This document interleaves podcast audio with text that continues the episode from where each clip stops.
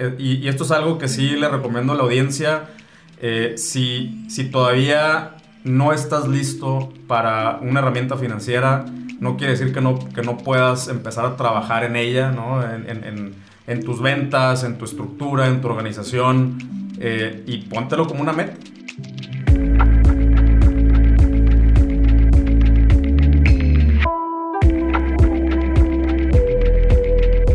Hola y Bienvenido a un episodio más de Un Millón al Mes. Ya sabes que aquí no solamente hablamos de, comercio electrónico, de lo que está pasando ahorita, hoy vamos a hablar de lo que viene, de lo que ya se está cuajando. Tengo varios episodios diciéndote, yo siento que viene algo grande aquí a, a México, Latinoamérica. Se están cuajando muchas cosas. Eh, noticias de que empresas ya vienen a, México y Latinoamérica, ya le empiezan a apostar, empresas de tecnología.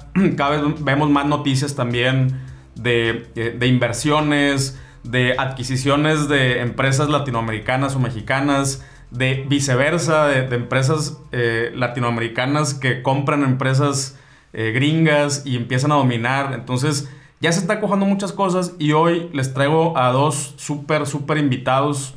¿Cómo están?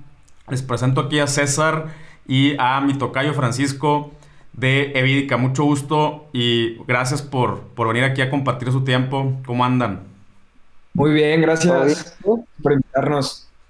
A huevo, no, al contrario, gracias, gracias por tu tiempo, por su tiempo. Y pues hoy quiero, eh, primero que nada, que nos platiquen un poquito acerca, cada quien, eh, acerca de, ustedes, de su background, eh, de cómo acabaron formando esta, esta empresa o esta institución eh, financiera. y me gustaría que nos contaran un poquito nada más de ustedes, de cómo, cómo acabaron ahí en este mundo tan interesante de las finanzas. Claro que sí, claro que sí, con mucho gusto. Eh, ¿Te parece si doy una introducción yo, Francisco? Sí, adelante. Mira, pues básicamente nosotros empezamos este, dando, fuimos como una respuesta, dando servicio a, algunas familias que, identificaron que no tenían eh, oportunidades de inversión de, suficiente calidad a través de la industria financiera tradicional. Empezamos como una firma en este sentido como de inversiones privadas o alternativa, buscando oportunidades de inversión de, mucho mayor calidad.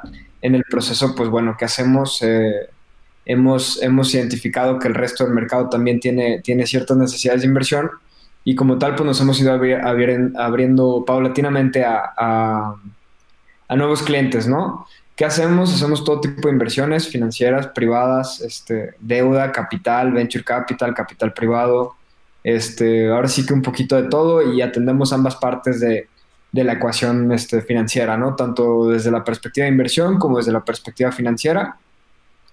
Eh, hablando específicamente de mí, pues yo soy director general, tenemos eh, ya casi 10 años con, la firma y pues me toca ver un poquito de, todo, ¿no? Este, no sé si quieras presentarte tú, Francisco.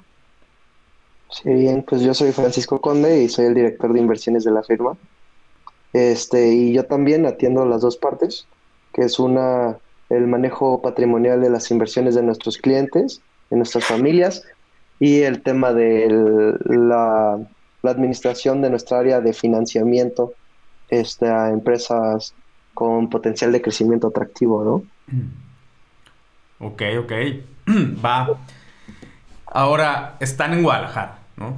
Y, antes de ya meternos en, temas, ¿qué está, ¿qué está pasando en Guadalajara? Que de repente Guadalajara se puso, eh, se puso de moda para el tema de, de tecnología, innovación, softwares. Muchas empresas le están apostando ahí. Se está haciendo como un mini, mini Silicon Valley. Eh, ustedes que están ahí en medio, eh, ¿a qué se lo atribuyen o eh, que nos platiquen un poquito más de qué está pasando en Guadalajara? Sí, la verdad es que la verdad es que Guadalajara está bastante dinámico, como bien dices tú, este es evidente en cuestión de, tecnología y de innovación. Creo que en, México es de las ciudades más importantes al respecto, pero también en emprendimiento en general, ¿no? Inclusive en, en inversiones, en desarrollos inmobiliarios. O sea, Guadalajara trae un dinamismo este, bastante importante. Digo, a reserva de lo que opines, Paco, a mí me parece que es como una mezcla de, dos dinámicas. Creo que la primera es este, estas empresas, por ejemplo, como IBM, este, Oracle y este tipo de corporativos como muy enfocados a la tecnología y a, y a, y a la innovación que vinieron y pusieron sus headquarters aquí en Guadalajara, este, pues poco a poco fue generando un clúster que creo que en una segunda etapa este, se pudo como exponencializar con ya ciertos emprendimientos a lo mejor de, de, innovación que tiene que ver con Quesky. Entonces, me parece que se empieza a generar una dinámica bastante interesante porque pues se empieza a generar cierta cultura de, de, emprendimiento, ¿no? ¿no? sé ustedes qué opinen. Sí, yo, yo creo que ha sido una, o sea, adicional a lo que mencionas, fue una mezcla Creo que en su momento, creo que hace como 6, 5 años, el gobierno también empezó a tener muchas iniciativas este, que se complementó, que también varias universidades de, de aquí en específico, por ejemplo el TEC, este, ha metido a su agenda eh, muchísimo el tema de emprendimiento, principalmente al, relacionado con cuestión de innovación tecnológica, este, y también pues el hecho de que muchas compañías norteamericanas se han dado cuenta que en Guadalajara y en México en general, pero en Guadalajara en específico, existe buena expertise en cuestión de, ingeniería en sistemas, ¿no? Tanto en software como en hardware, pues se han dado cuenta que pueden tener, este, eh, ¿cómo se puede decir? Pues de cierta forma, departamentos técnicos en estas áreas, en donde puedan tener buen talento, pero a precios atractivos versus lo que les cuesta en ciudades como eh, como San Francisco, como Seattle, Austin, etcétera, ¿no?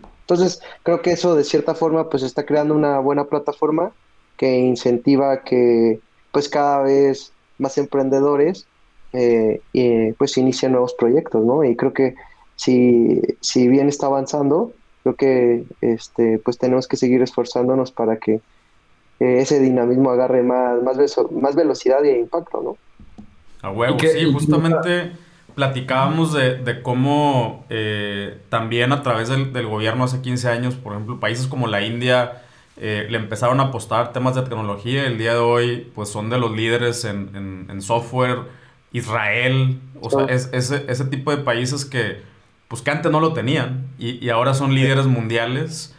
Y, y, a mí me da mucha esperanza que, que nosotros nos, o sea, nos podamos poner en esa posición. Simplemente porque, por ejemplo, si países que tienen alta demanda de, vamos a, entre comillas, mano de obra tecnológica o técnica eh, en, cuanto a softwares, como, como es Estados Unidos, pues que, mejor se vengan aquí a outsourcear eh, a un país donde hay más similitudes culturales, donde, eh, donde la, la o sea, nos, creo que nos podemos entender un poquito mejor a que lo vayan a hacer a la India.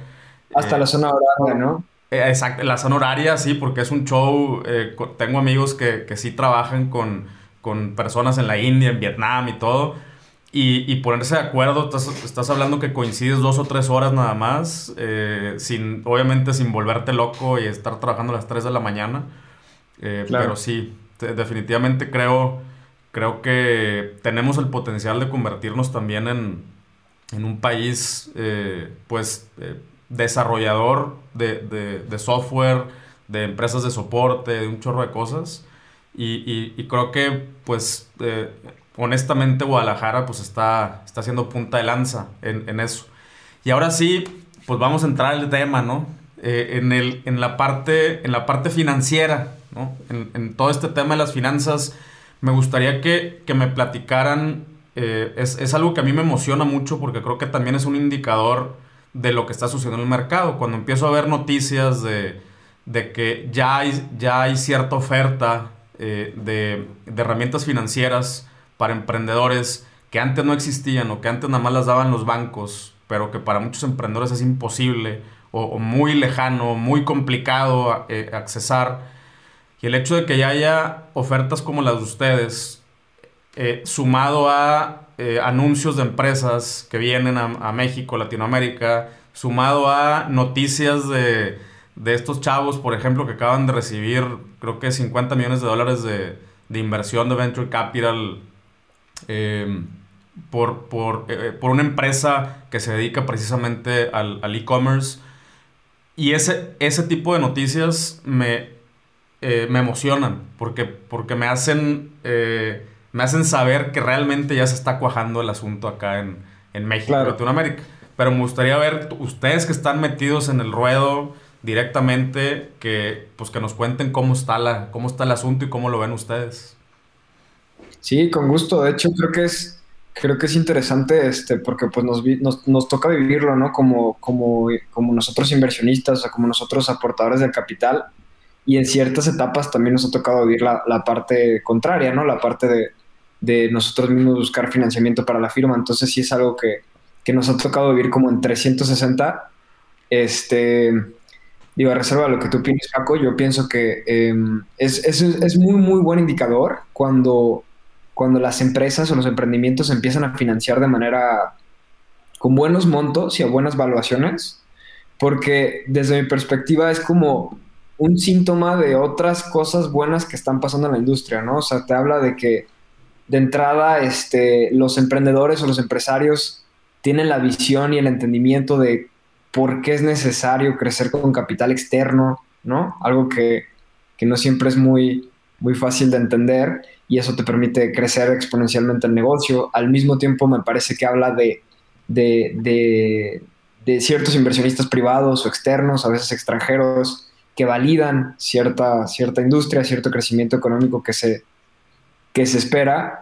Y, y me parece que es muy, muy buen síntoma y, y creo que, de hecho creo que Paco y yo hablábamos hace unos días también, es, es, parte esencial también del ambiente que nosotros vemos en, en Silicon Valley, ¿no? Este, este, estas ganas de, de, de, financiarte, estas ganas de crecer, estas ganas de, de hacer series A, series B y, y, crecer y crecer y crecer, ¿no? Entonces creo que a, a mí me parece que es un, un, un, muy buen síntoma de la industria, ¿no? A huevo. Sí, de acuerdo. Sí, sí, yo creo que es la mezcla en específico. Creo que cada vez hay mejores proyectos en México. Creo que cada vez se reconocen mejor las oportunidades. Creo que cada vez este, se organiza mejor el talento para crear buenos modelos de negocios, buenas estrategias para poder concretar este, y servir esa oportunidad. Y creo que eso, pues empiezas a generar un círculo virtuoso en donde cada vez, este, pues players externos o internos, o sea, externos a la compañía, me refiero nacionales como extranjeros, pues reconocen esa oportunidad que se está tratando de servir y que en caso de que se materialice, pues podría generar mucho valor económico, ¿no? Y no necesariamente solo a los inversionistas, sino también a los clientes, a los empleados, etcétera. Entonces, creo que el hecho de que nos estemos sofisticando tanto de la parte de, entre, de emprendimiento como de la parte financiera, pues sin duda creo que puede ser un cambio estructural este, que eh, resulte pues en mucho desarrollo económico, ¿no? Eh, en cuestión positiva. Y pues nosotros, eh, partiendo de eso y que creemos que existe una falta, o sea, existe todavía como un faltante de una banca financiera especializada en México, pues es lo, lo, que estamos comenzando a, ejecutar, ¿no? Claro.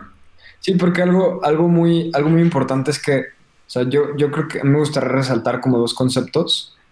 El primero es que el financiamiento es combustible, ¿no? O sea, realmente tú puedes tener el mejor negocio del planeta, pero si te vas con tus ganancias orgánicas, reinvirtiendo tus ganancias que vas acumulando, muchas veces lo que te tomaría crecer es tanto que probablemente nunca ni siquiera lo vas a ver porque para entonces la industria se muere, ¿no?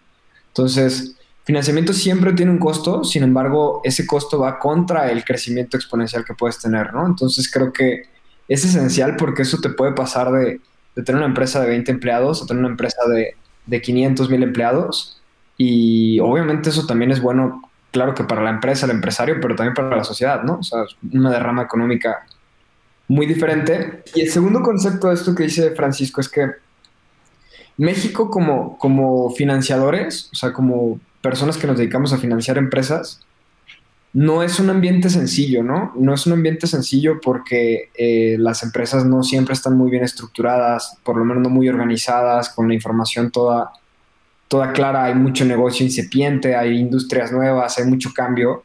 Entonces, eh, necesariamente para poder financiar a todas estas empresas, y yo creo que más específicamente a las que, de las de las de e-commerce y todas las que están relacionadas con, con ciertos ambientes un poquito más innovadores, pues la verdad es que las instituciones financieras muchas veces pues quedan cortos en cuanto a entendimiento, ¿no? O, o No le entienden, güey. No le entienden. o sea, no entienden cómo funciona.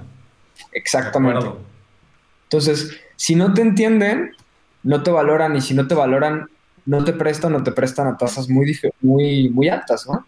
Entonces, necesariamente necesitas algún, alguna fuente de financiamiento más inteligente, o sea, que realmente te da la tarea de, de, entenderte, ¿no? No que te pida tres, cuatro requisitos en un formulario en internet y pues con eso te filtran, ¿no? Este, y es un poquito parte del, movimiento que nosotros y otras empresas, fintechs y otro tipo de, de empresas como alternativas, pues están y estamos buscando eh, suplir y acompañar y al final de cuentas pues nuestro trabajo es lograr que los emprendimientos este, pues vivan su mayor potencial, ¿no? Ok, ok. Sí, es, eso es algo que, de, mira, desde, desde el contador, güey. O sea, hay muy pocos contadores que entienden los negocios digitales, ¿no? Eh, y, y, es, como tú dices, es, es preocupante. Ahora, eh, mencionaste que, era em, que, las empresas en México regularmente están mal organizadas, ¿no? Eh, y, estoy completamente de acuerdo. Creo que, es, creo que también es un tema cultural eh, que, que, nosotros también como, como dueños emprendedores tenemos la responsabilidad de, hacerlo mucho mejor, ¿no? ahora, ¿cómo, o sea, cuáles serían algunas cosas que, que ustedes se fijan y que nos pueden recomendar para nosotros como emprendedores tener mejor nuestra información y que sea atractiva también para, para atraer inversión. Sí, yo, si quieres, eh, mira, yo, yo creo que lo primero y lo más importante es algo que nosotros llamamos este, capacidad moral, que se refiere a qué tanto puedo confiar en ti a un nivel de integridad, ¿no? O sea, qué tan, qué tan confiable eres. Entonces yo lo que diría este, si estás, por ejemplo, con alguna fuente de financiamiento como la nuestra, lo mejor es ser transparente. Si no tienes algo de información, es mejor decirlo. Si en algo no lo entiendes, es mejor explicarlo. La verdad es que las fuentes de financiamiento inteligentes no, te, no, cerramos las puertas porque eh, por hacer el trabajo, vaya, o se entiende. O sea, si eres emprendedor, se entiende que no tienes que tenerlo todo, ¿no? Sin embargo, si ya empiezan mintiendo, ocultando, manipulando información, normalmente eso cierra la puerta en automático, ¿no? Nosotros ya no... Nosotros y creo que ninguna persona razonable le gustaría participar, ¿no? A partir de ahí, pues ya son cuestiones más técnicas. Aquí me gustaría a lo mejor que Paco nos compartiera como un poquito cuál es como nuestro proceso para, de inversión. Sí, mira, la, la realidad es que todo empieza, yo creo que los emprendedores se facilitan mucho el camino tomando buenas decisiones en cuestiones estratégicas. O sea, yo creo que el hecho de que participen en ciertas industrias que tienen ciertos tailwinds o vientos a favor, eh, tecnológicos, demográficos, por cuestiones de consumo, etcétera, este, creo que eso hace que de cierta forma las bancas especializadas que tienen una cierta tesis macro, pero a la vez micro, pues les seas interesante porque participas en una oportunidad en la cual probablemente quiere exposición, ¿no? Esa es una.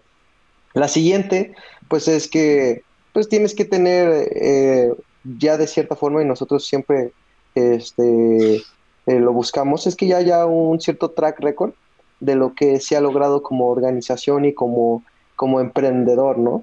¿Por qué? Porque de esa manera, pues tú ya no solo sabes que este emprendedor reconoció una oportunidad, sino que ha tenido pues la capacidad de ejecución y los diferentes aspectos que se necesita para poder lograr eso. ¿Para qué? Pues para poder ir sirviendo esa oportunidad poco a poco y que ahora, pues que está buscando más recursos, eh, este, probablemente va a ser un uso adecuado de los mismos para poder generar valor económico, ¿no? ¿Qué, qué, ¿A qué nos referimos con eso? Pues que va a generar este, un retorno sobre el capital de, invertido atractivo con un nivel de confianza este, alto, ¿no? O, este, entonces, mira, la realidad es que yo lo que creo es, y es lo con lo que nos hemos topado, eh, la calidad es observable, ¿no? Entonces, mientras tú en primeros principios te enfoques en crear valor y en ser consistente con tu visión y en ser consistente con tu integridad, etcétera, pues cuando una firma es un poquito más menos flexible, más rígida, como la mayoría de las instituciones financieras son, probablemente no lo observen, ¿no? Pero probablemente las firmas que sí se enfocan en lo primordial, en lo más importante, aunque no sea, aunque no se pueda observar esa eh, información a través de un proceso muy estandarizado, como normalmente las instituciones financieras grandes lo hacen, pues lo van a observar, ¿no?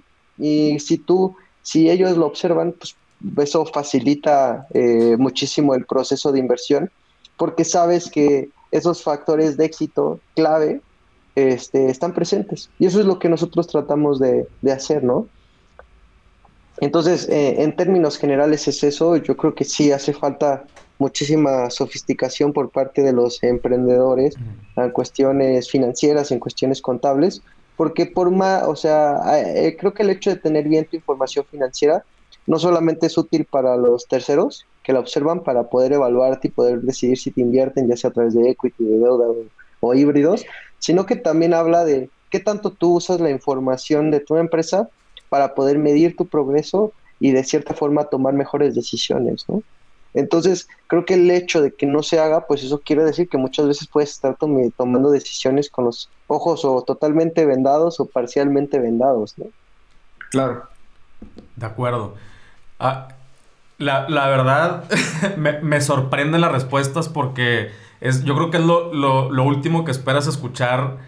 Eh, moralidad, eh, que, se hagan las cosas bien, transparencia de, un concepto como, como finanzas, instituciones financieras, ¿no? Como que lo, yo siempre lo tengo así, ya sabes, como en las películas, ¿no? De que todo así cubículos, eh, todo así ultra, ultra calculado, nada humano, ¿no? O sea, es más numérico y, puros indicadores, nada humano. Y, qué chingón, qué chingón que, que, honestamente yo también desconocía que, que en, pues que en, estos nuevos, en, estas nuevas empresas eh, financieras, fintech, etcétera, etcétera, pues se, reincorpora el, sentido humano dentro, del, dentro de las cosas. Eh, qué, alentador, la neta, qué, qué, chido. Eh, y la, la, la, neta, qué, chingón. Y la otra eh, que, me gustaría saber es, por ejemplo, cuando mencionaste al principio, bueno, César mencionó al principio que, que a, las empresas financieras, bueno, en, este caso también a los inversionistas, les, les late entrarles a, a, las series A y a las series B. ¿Por qué? O sea, ¿por qué ¿Cuál es este interés? Eh, o sea, realmente ustedes se han topado con que también los mismos empresarios o, inversionistas se involucran, o sea, por lo menos en sentimiento, apostándole a un proyecto o es meramente numérico? Sí, no, yo pienso que en realidad es una muy, es una muy buena observación.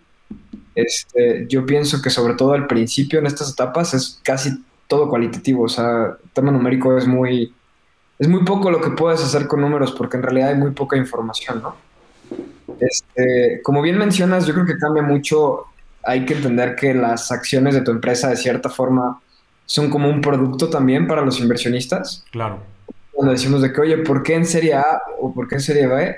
Cambia mucho el por qué, ¿no? Inclusive cambia mucho como el segmento de mercado al cual deberías de enfocar ese, esa, esa ronda de inversión, ¿no? Hablando de inversión en, en, capital, yo te puedo decir, a lo mejor un seed capital es una mezcla entre o algún family and friends, como dicen, alguien que es relacionado a ti, cree en ti personalmente y, es por eso.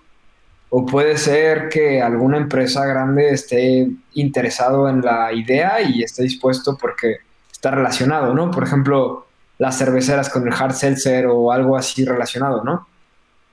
Yo creo que a partir de Serie A se empieza a poner ya más profesional el asunto en cuestión de ya tienes que tener más tracción, mucho más visión, mucho más cuantificado, una estrategia mucho mejor armada, ¿no? O sea, un presupuesto bien definido, roles muy definidos y se empieza a poner cada vez, cada vez más sofisticado, ¿no? No sé tú qué opinas, Paco.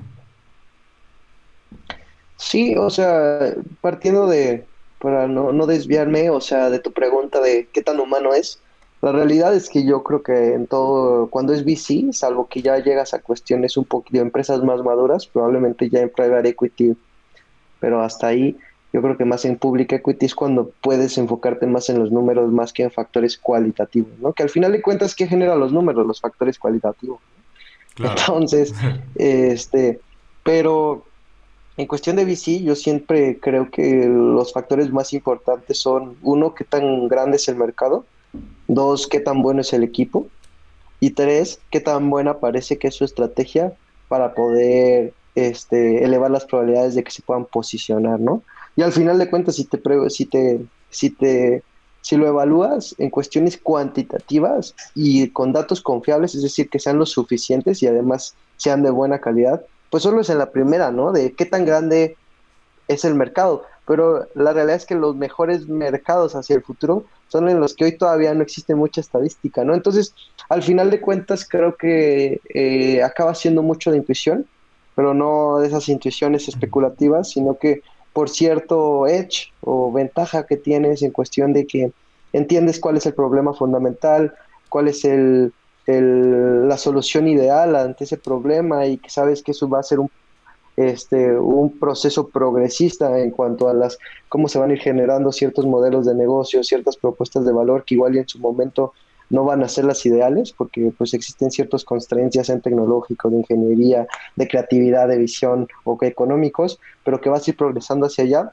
Yo creo que eso es como el tipo de, de perspectivas y de, de, intuición que es lo que te hace poder tomar buenas decisiones cuando pues no existe eh, el suficiente nivel de información como para poder ya basarte en el éxito pasado, ¿no? Que básicamente muchas, muchas inversionistas piensan que el hecho de que tú puedas extrapolar el éxito pasado hacia el futuro, pues disminuye el nivel de riesgo que pueda haber en cuestión de ejecución ¿no? y materialización de esas oportunidades. Sin embargo, pues entre más early stage sea, es más difícil poder realizar eso. Sin embargo, yo creo que el hecho de basarte solo en cuestiones cuantitativas cuando deben de ser ambas, pues es una simplificación de, de, del proceso, ¿no? Que desde mi perspectiva no necesariamente es la mejor forma para poder crear valor porque al final de cuentas, normalmente lo cuantitativo, pues sí lo puedes extrapolar, pero eh, en, principio ya es un, es un lagging indicator, ¿no? O sea, ya es algo que sucedió a partir de ciertos factores causales que generaron eso. Pero desde mi perspectiva, el enfoque debería estar en qué causa el, qué causa el comportamiento en esa variable, más que cómo se comportó la variable, ¿no? Creo que eso te puede llevar a, a, este, tomar mejores decisiones de inversión. Totalmente. Sí, pues es como, como yo, yo lo explico con los indicadores de, del e-commerce, ¿no? Que, que la raza se fija en el total de las ventas y les dije, no se fijen en ese, güey, ese, no lo puedes mover, por más que quieras, o sea, no puedes decir, aumentar las ventas, no, se va a mover, güey. El, total de las ventas se mueve cuando le pegas a otros indicadores como número de sesiones, número de, de, de porcentaje de conversión, promedio de ticket, o sea, eh, a eso sí les puedes pegar para afectar el, el, total. Eh, totalmente de acuerdo. Oye, este, ¿y, y cómo, cómo es el, proceso de, evaluar, güey? Porque, eh, porque sí, este, o sea, en, en temas cuantitativos, pues sí, es muy claro pero no, debe ser muy fácil desarrollar el, skill y, esa intuición, como tú dices, no especulativa, sino una, intuición eh, con, base en, información pasada. O sea, en, qué se fijan, por ejemplo, a la hora de, ver, ah, este es un buen equipo, ¿no? Este, o este es un equipo que si aún los números no dan, pero que vemos que sí puede, sí los puede dar, ¿no? Si, si el equipo si recibe el empuje que, necesita. Sí, yo creo que ahí algo muy importante y es una ventaja que tenemos nosotros, es que antes de empezar a enfocarnos en inversiones en el mercado privado, nuestro core y nuestro principal área de expertise fue evaluar compañías extraordinarias en la bolsa de valores. ¿no? Te prometo que en menos de un minuto regresamos al episodio. Estoy muy emocionado que en Nutrox ya tenemos productos nuevos. Como tú sabes, tengo varios proyectos, pero también soy papá. Con Nutrox he logrado encontrar un balance para lograr lo que quiero en mi vida profesional y llegar al final del día con la suficiente energía para estar presente para los que más quiero. Te voy a pasar el tip de cómo me los tomo yo. En la mañana me tomo una cápsula de hack junto con una de hack sin cafeína. Como me encanta el café, todavía lo puedo disfrutar sin andar tan acelerado. Después de comer, me vuelvo a tomar otra dosis igual, para que no me dé el mal del puerco y poder ser productivo en la tarde. Ya como a las 6 que le quiero bajar el ritmo, ahí sí me tomo dos breaks al mismo tiempo. Entra a nutrox.com y utilizando el código 1 millón al mes te regalo el 20% de descuento. Ahora sí, continuamos. Oh. Entonces, el hecho de ejecutar ese proceso de identificación de esas oportunidades por más de ocho años ya, este, pues nos ha dado toda, eh, o sea, a través de esos ocho años hemos evaluado yo creo que más de 400, 500 empresas, de las cuales solo hemos invertido como en unas 90. Ah, pues de ahí viene la intuición. exactamente. Y, y, lo interesante es que pues ahí tienes como a, ¿cómo te puedo decir? Como los modelos de negocio más diferenciados, este, más estratégicos, que de cierta forma te pueden ir dando una idea de a qué se tiene que aspirar y cómo más o menos se llega ahí, ¿no? Y como en la bolsa no todas las empresas son extraordinarias, sino también hay mediocres, fracasadas, etcétera, pues empiezas a tener una base de datos este, interna, ¿no? Que te permite generar ese, esa perspectiva que te permite diferenciar, ¿no? Distinguir. Entonces, básicamente, pues lo que hacemos es tratar este tipo perdón, llevar este tipo de especialización que hemos generado en análisis estratégico, en análisis financiero, al mercado privado, para que, pues para poder ser, como lo mencionabas en un inicio, esa banca especializada que permita que muchos buenos emprendimientos escalen, eh, que probablemente hoy en día no lo están haciendo por falta de recursos más que por falta de oportunidades, ¿no? Entonces nuestro trabajo es identificar esa buena mezcla entre una buena oportunidad y un buen equipo con un buen modelo de negocios, ¿no? Este, ¿Para qué? Para nosotros colocar ahí los recursos propios y de nuestros inversionistas para que el valor este, eh, se materialice, ¿no?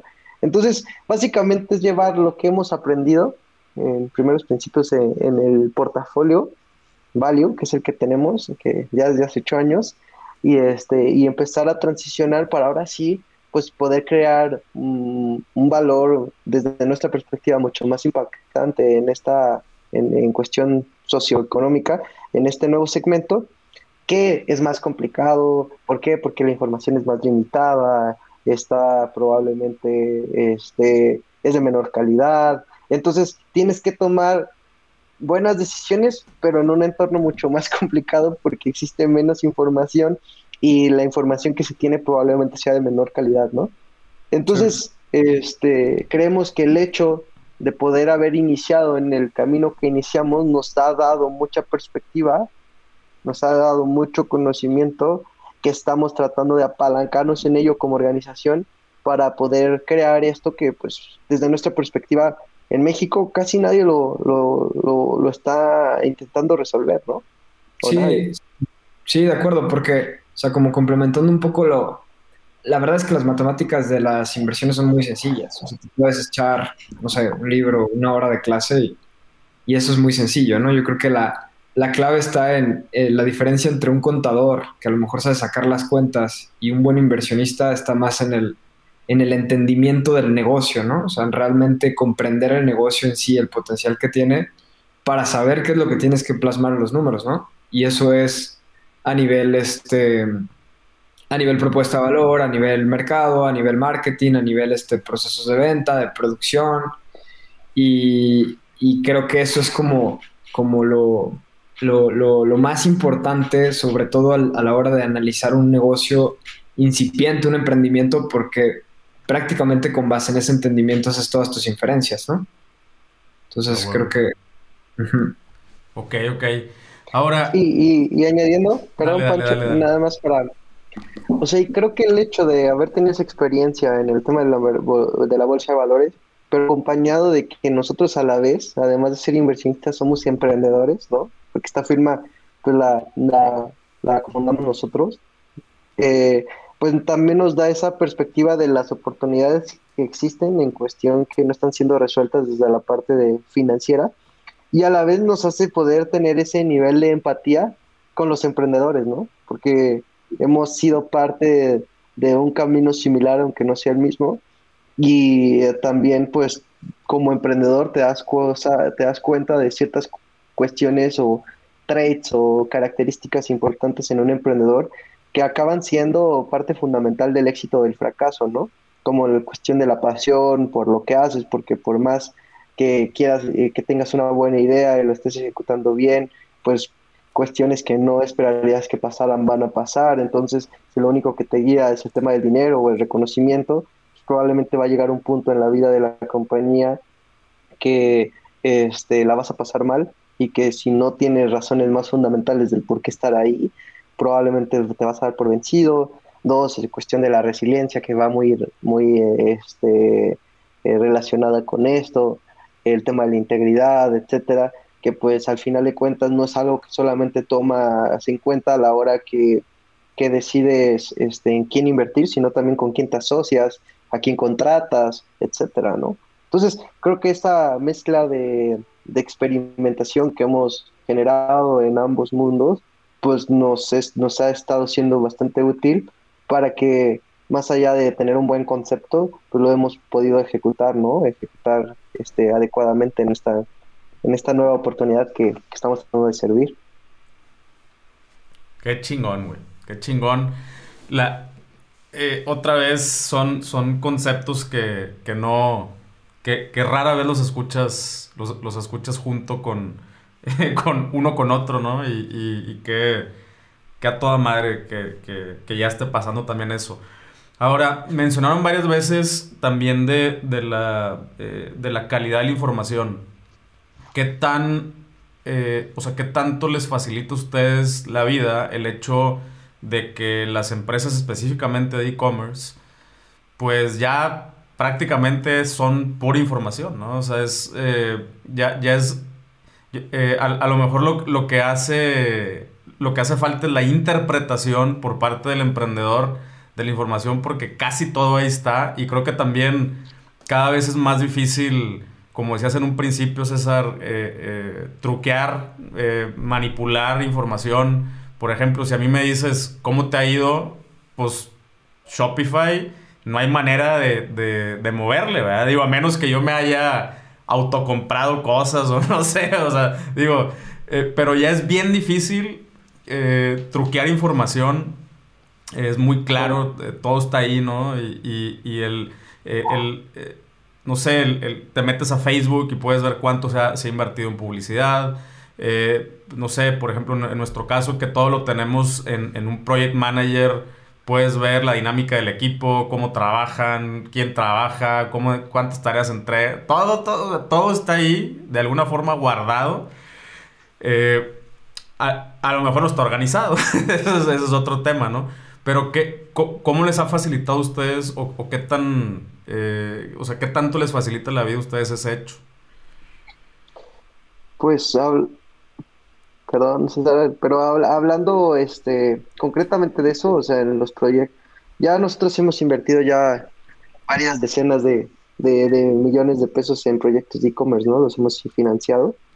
Este, y pues la realidad es que, como tú bien dices, eso facilita la vida, más que lo facilite, porque si no está organizado no es que lo vuelva fácil, sino que vuelve más viable que puedas validar información que en otras industrias. Mm. Como no necesariamente existe esa generación de información, pues es más difícil, ¿no? Pero sí, o sea, nos ha tocado que ha habido compañías que han crecido de este 500 mil pesos 2015 a 60 millones 2020, este, y que pues obviamente eh, existe valor que se está creando ahí, aunque no esté en un nivel de sofisticación desde el 2015 al 2020 para que tenga toda la información bien estructurada, bien organizada, bien comunicada, etcétera, pero que pues de cierta forma te platican eso y dices, ah, ok, pues todos conocemos la oportunidad que existe en el e-commerce, ¿no? En los diferentes marketplaces, ya sean este, de compañías como Amazon, Mercado Libre o ya sean tu propio, este, tu propia tienda este, a través de apalancando de la plataforma de Shopify, etcétera, ¿no? Entonces, el hecho de que estás participando en una industria interesante, con ciertos tailwinds estructurales significativos, y a la vez que has probado tener la capacidad de ejecución para poder irte posicionando a este nivel de velocidad, pues está muy bien, ¿no? Entonces luego dices que has crecido a esas tasas, bueno, déjame validarlo y si lo valido, pues gracias a que existen estas fuentes de información como tú mencionas, pues eh, facilita mucho el camino, ¿no? Porque muchas veces hasta el hecho de que generes tanto nivel de outperformance o de resultados extraordinarios puede generar desconfianza si no tienes la información que los Ah, huevo, sí. exacto, exacto. Eh, entonces, entonces el hecho que, que este, las plataformas de e-commerce genere, generen ese, esa información, pues facilita muchísimo el proceso para rearmar la información en caso de que no se tenga el proceso más formal. Ah, y algo que es, algo que es muy importante es que, que creo que es como un tip interno de, de nuestra perspectiva como financieros, es nosotros cuando decidimos participar con un negocio, siempre tenemos que hacer un análisis del negocio, ¿no? Siempre tenemos que hacer una auditoría financiera del negocio. Como tal, entonces casi siempre tomamos dos decisiones de inversión.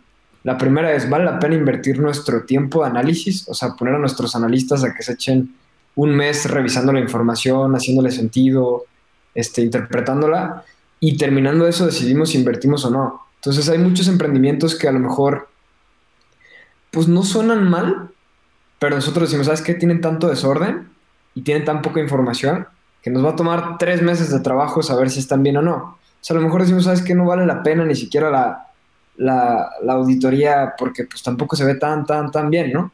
Entonces creo que el hecho de que tú tengas realmente la información bien clara y bien lista como para que lo evalúen, a nosotros nos facilita tomar la primera decisión de inversión, que es decir, realmente revisar el caso a profundidad, ¿no? Entonces, la verdad es que es muy, muy importante y te va a permitir que eh, en la medida en la que tengas información mejor organizada y, lista para terceros, o sea, que un tercero que no sabe pueda llegar a interpretar, te va a permitir acceder a mejores fuentes de financiamiento siempre, ¿no? Ok, ok. Ahora, eh, mencionaron el, estos tailwinds, ¿no? O sea, o, vientos de cola, factores que empujan, eh, que, empujan el, un negocio, eh, que regularmente son externos, ¿no? Independientemente de la, de la pandemia, ¿qué, o sea, ¿qué otros tailwinds o qué factores han, han identificado en, estos, en, estos empresas a las que han invertido específicamente de e-commerce? Sí, mira, la, la, realidad es que pues existen varios, ¿no? O sea, entre ellos todo el tema wellness, todo el tema fit, todo el tema, este, yo creo que ciertas industrias tienen diferentes tipos de tailwinds, pero por ejemplo, o sea, uno de los más significativos es el tema de la digitalización de los procesos, es tanto de frontend como backend. Creo que esa es una de las más grandes oportunidades que existen, ¿no? O sea, va a llegar un punto en el cual muchos procesos que hoy en día se generan de una manera física, pues van a dejar de serlo por ser digitales porque probablemente pueden eh, generarse el mismo nivel de impacto o hasta más con un menor nivel de recursos invertidos. Dos, este, el tema del e-commerce, creo que todavía, si bien ha estado creciendo y cada vez es un porcentaje mayor de, eh, de, de lo que representa en comparación con todas las ventas retail, creo que pues nada nos haría pensar que en lugar de que hoy en día en México sea un 10, 12, pues pudiera ser un 40, 50 en el futuro, ¿no? Entonces, si bien ha crecido y ha crecido muy rápido y hoy en día ya son varios billions, pues creemos que puede crecer mucho más. Este, está en el tema de, por ejemplo, de alimentos y bebidas, hay mucha tendencia a cuestiones de cada vez poner, tener algo más saludable, cada vez poder tener algo este, que se alinee más como con tus valores, con tu estilo de vida, etcétera. Entonces eso ha generado que si bien no puedes competir, por ejemplo, con muchas compañías que están en la industria de consumer package goods, porque ya tienen un branding muy posicionado, ya tienen, son los más eh, accesibles, no en cuestión de precios, pero sino en cuestión de que los encuentres por la penetración que tienen en diferentes canales y puntos de venta, pues el hecho de que hoy en día haya cierta tendencia a, premiumization o, este, o a cuestiones de ready to drink o algo por el estilo, pues está generando que muchas compañías sin marca, pero que son más dinámicas, más flexibles, más ágiles, puedan irse posicionando a esos nuevos nichos, que hoy en día es un nicho, pero que pensamos que a largo plazo pueden convertirse en las principales, en los principales segmentos de, de ese, del mercado y pues es un área que ahorita puedes competir, probablemente en un futuro no, si no eres rápido, ¿no? Este, en cuestiones de educación, cuestiones de health tech, o sea, la realidad es que oportunidades sobran, ¿no? Y más porque no sé si eh, ustedes lo han observado, pero creo que el ritmo de innovación cada vez es más rápido, cada vez es más veloz. Entonces, eso hace que en conjunto pues se aprovechen más oportunidades, pero cada vez esos tailwinds generales, macro, que vienen de ciertos principios, de ciertos drivers fundamentales muy bien sustentados, que, o sea, que realmente atienden necesidades fundamentales o deseos fundamentales de la sociedad o del humano, pues cada vez o eleven su nivel de impacto o se vuelvan más rápidos y veloces. Entonces, este, sí creemos que si bien cada vez eso se acelera en México, cada vez la innovación es más, este, más, impacta más rápida, más impactante, lo que no queremos es que por el hecho de que el sistema financiero no tenga este player que, que sea ese lubricante para que los buenos proyectos se ejecuten, los buenos proyectos crezcan, pues si no existe ese player, que es lo que nos vamos a convertir nosotros, pues puede que muchas oportunidades no, se materialicen, ¿no? Entonces, ah, realmente nosotros estamos, estamos este, pues muy motivados, inspirados por, lo que se viene, ¿no? Vemos un muy, buen futuro y pues ya lo, lo hemos estado viviendo con las compañías que hemos financiado y el valor que se les crea porque realmente pues el fin es el fin último de cualquier financiero, ¿no? Es optimizar el uso de los recursos y pues nosotros en primeros principios pensamos que eso es nuestra tarea fundamental, ya los comos y este pues eso ya es en función de nuestra creatividad y de nuestra capacidad de eh, implementación, ¿no? A huevo. De hecho, esa fue una de las primeras pláticas que tuvimos acá con, eh, con César, ¿no? de, de, por ejemplo, eh, hay, hay modelos de negocios en, Estados Unidos y, no solamente modelos de negocios, la agresividad con la cual ejecutan estos modelos de negocios, que dices, a ver, matemáticamente no es posible si no traen capital externo, porque no dan, güey, o sea, no es posible, güey. O sea, y, y, obviamente son, son modelos y son esquemas a los cuales nosotros aquí en México y creo en Latinoamérica generalmente no tenemos, o sea, no nos podemos aventurar a hacer, por ejemplo, cosas agresivas como un free, free plus shipping, eh, eh, esquemas de suscripción donde regalas la primera suscripción, o sea, cosas así donde inviertes el dos veces tu profit para, eh, para adquirir nuevos clientes, no los podemos hacer, güey. O sea, si no tenemos un soporte financiero como lo tienen allá. O sea, ya se enchufan a, Shopify, una, eh, una, institución financiera, y, con un algoritmo te, te, abre la llave para que le metas agresivamente las ads, ¿no? Eh, acá todavía no tenemos eso.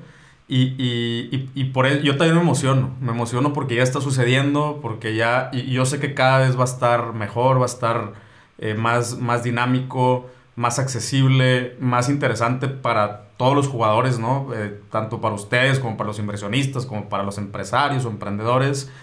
Y, me emociona mucho este, este futuro, ¿no? Sí, se va a poner bueno. Se va a poner bueno. Digo, ya está bueno, ¿no? Se va a poner más bueno. A huevo.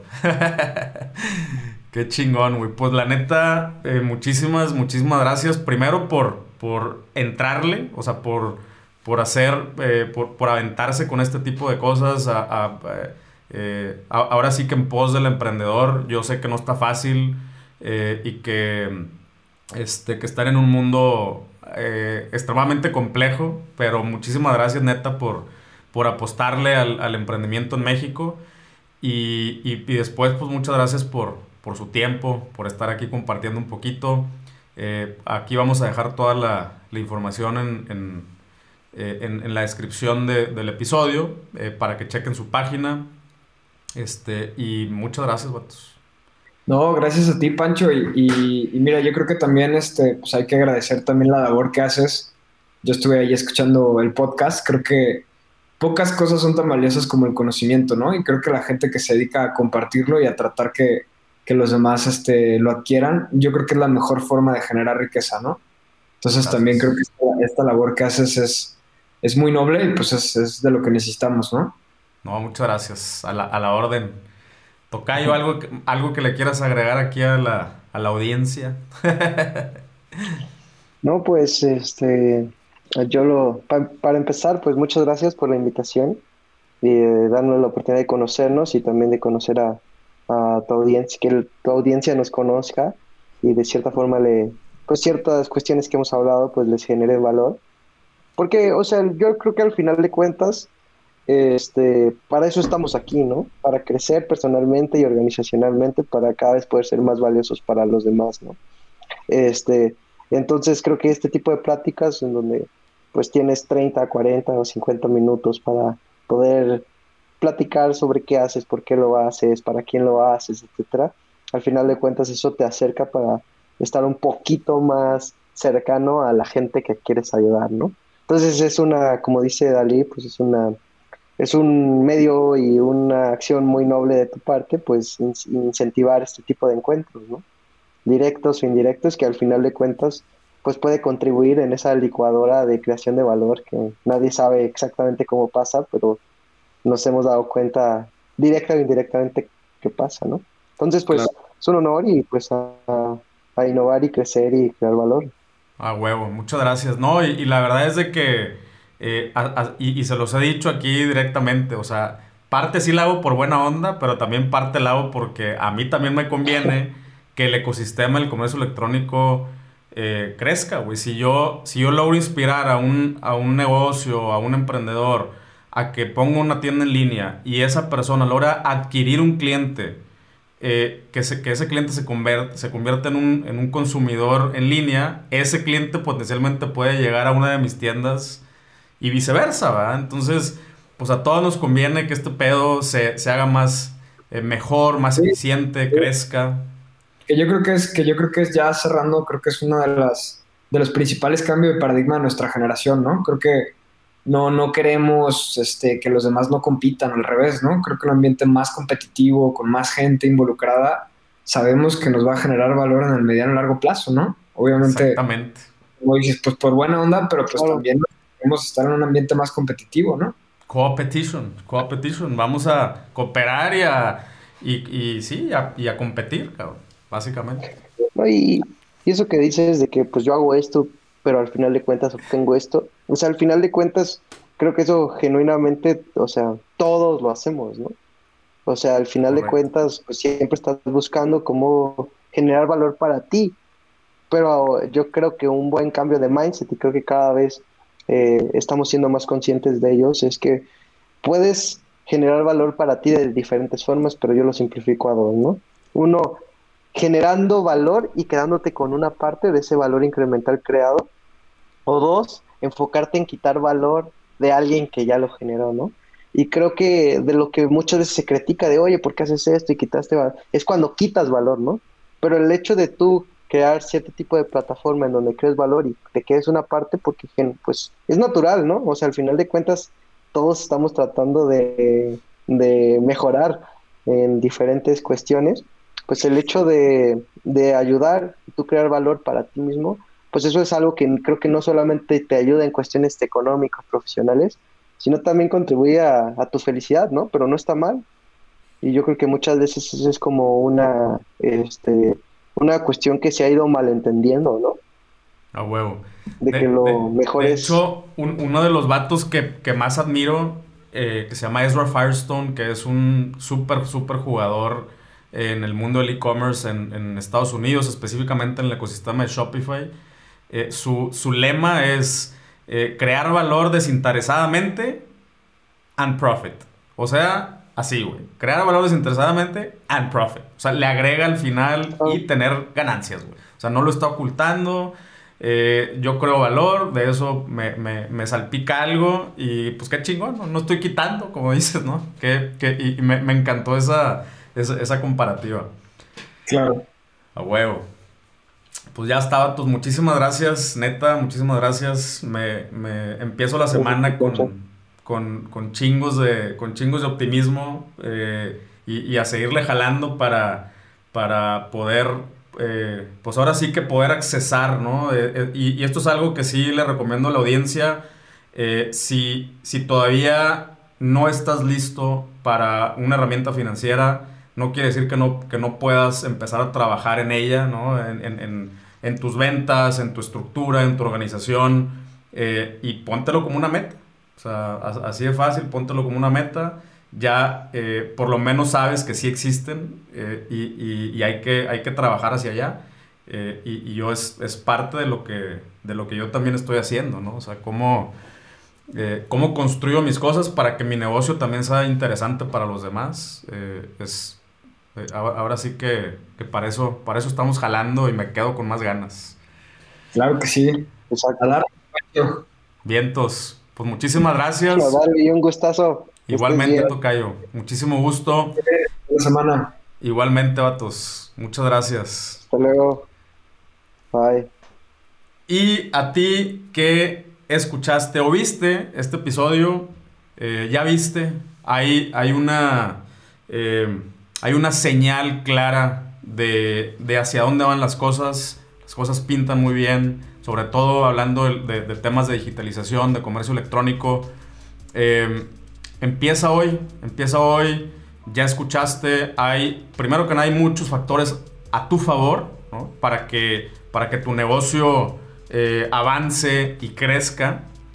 Pero también te tienes que organizar, también tienes que tener tu información clara. Tú tienes que tener muy claro hacia dónde vas cómo te vas a estructurar para que en un futuro puedas accesar a, esta, pues esta inyección de gasolina para tu negocio para que tu crecimiento sea aún más acelerado. Muchas gracias y nos vemos en el siguiente episodio. Chao.